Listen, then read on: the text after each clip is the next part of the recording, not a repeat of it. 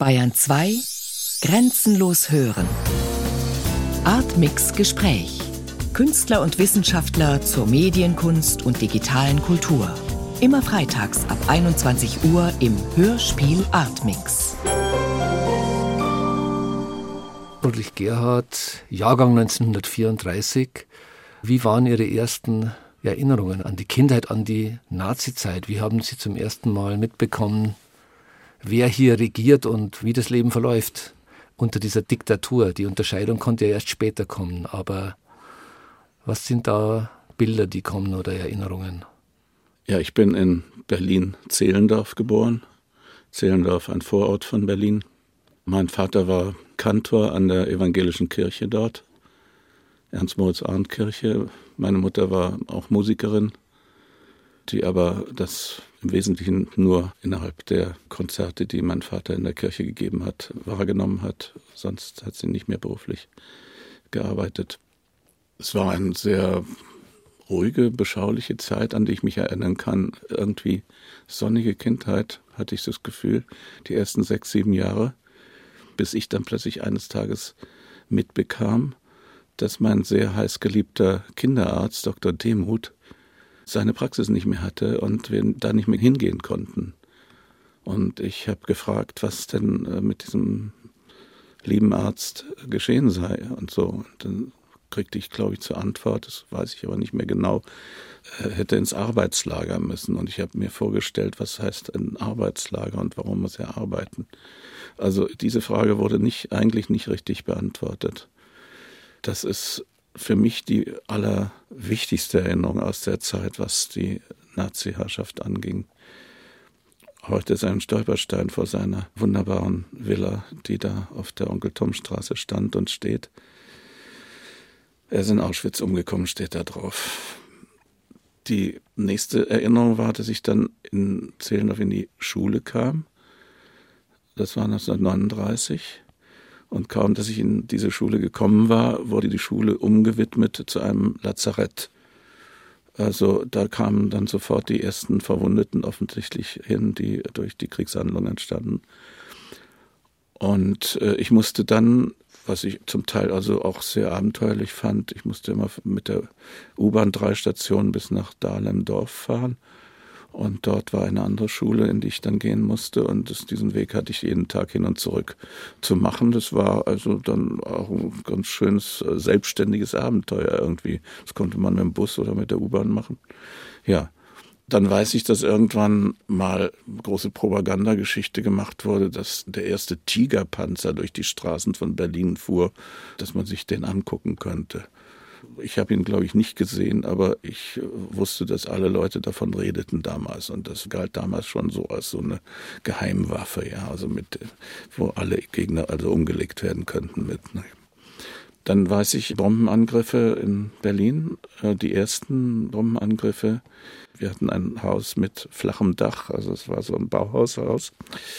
Und äh, da konnte man oben aufs Dach steigen und da hat mein Vater noch während der Alarm lief und keine Entwarnung war, hat er sich getraut, also uns auf das Dach mit hochzuholen, um das brennende Berlin zu betrachten. Ja. Und der ganze Himmel war rot und es war schrecklich, ganz fürchterlich. Ja. Das erste Mal, dass ich jemanden mit Judenstern sah, das war am Spittelmarkt. Da bin ich mit meinem Vater mit der U-Bahn in die Stadt gefahren. Und da hatten wir irgendwas auf dem Spittelmarkt zu erledigen. Und da habe ich einen Menschen mit diesem Judenstern gesehen. Das fand ich auch sehr beeindruckend und fürchterlich, konnte aber irgendwie nichts damit anfangen.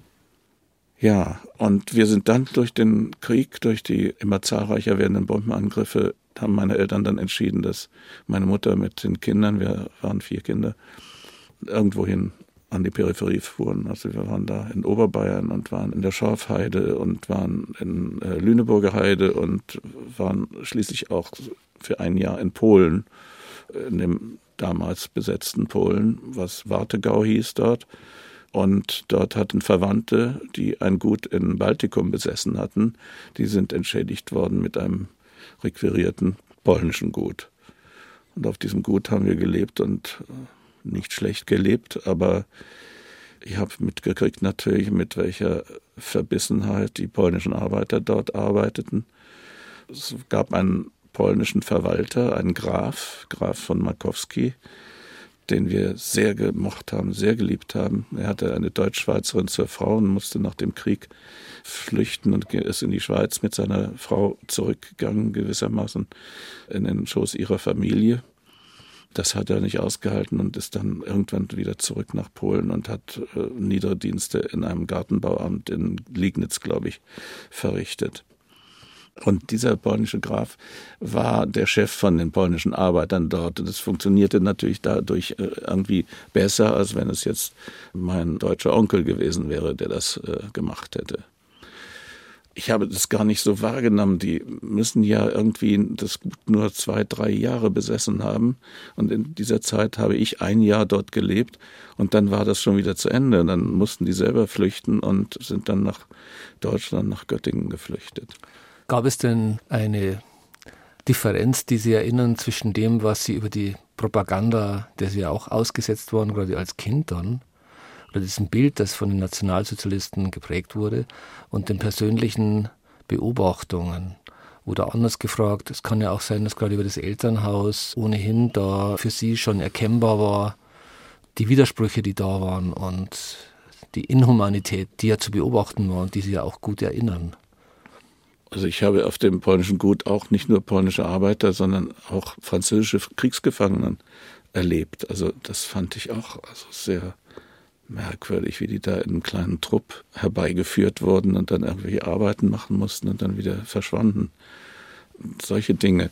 Aber ich muss sagen, dass bei mir als dem damals acht- oder neunjährigen die nationalsozialistische Propaganda voll zugegriffen hat. Ja, also mhm. ich war ich war ganz auf der Seite dieses Regimes, ja.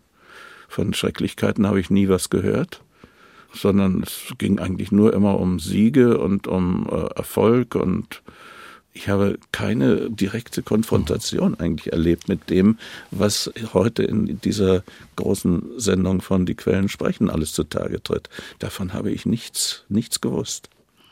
Das heißt wahrscheinlich auch, dass dieser Zusammenbruch dieses Weltbildes wahrscheinlich mit dem militärischen Zusammenbruch quasi zusammenfiel. Ja, bei mir fiel ja alles zusammen, alles brach zusammen. Von Polen, zwar im Jahr 44, äh, wurde ich dann in ein Internat eben geschickt. Das war das musische Gymnasium in Frankfurt am Main. Der Leiter war Kurt Thomas, der war später Thomas Kantor in Leipzig. Der stand aber da immer an zwei Tagen der Woche, Samstag und Montag, stand er in der braunen Uniform da und nahm den Vorbeimarsch ab und sonstige Sachen. Also äh, sehr befremdlich.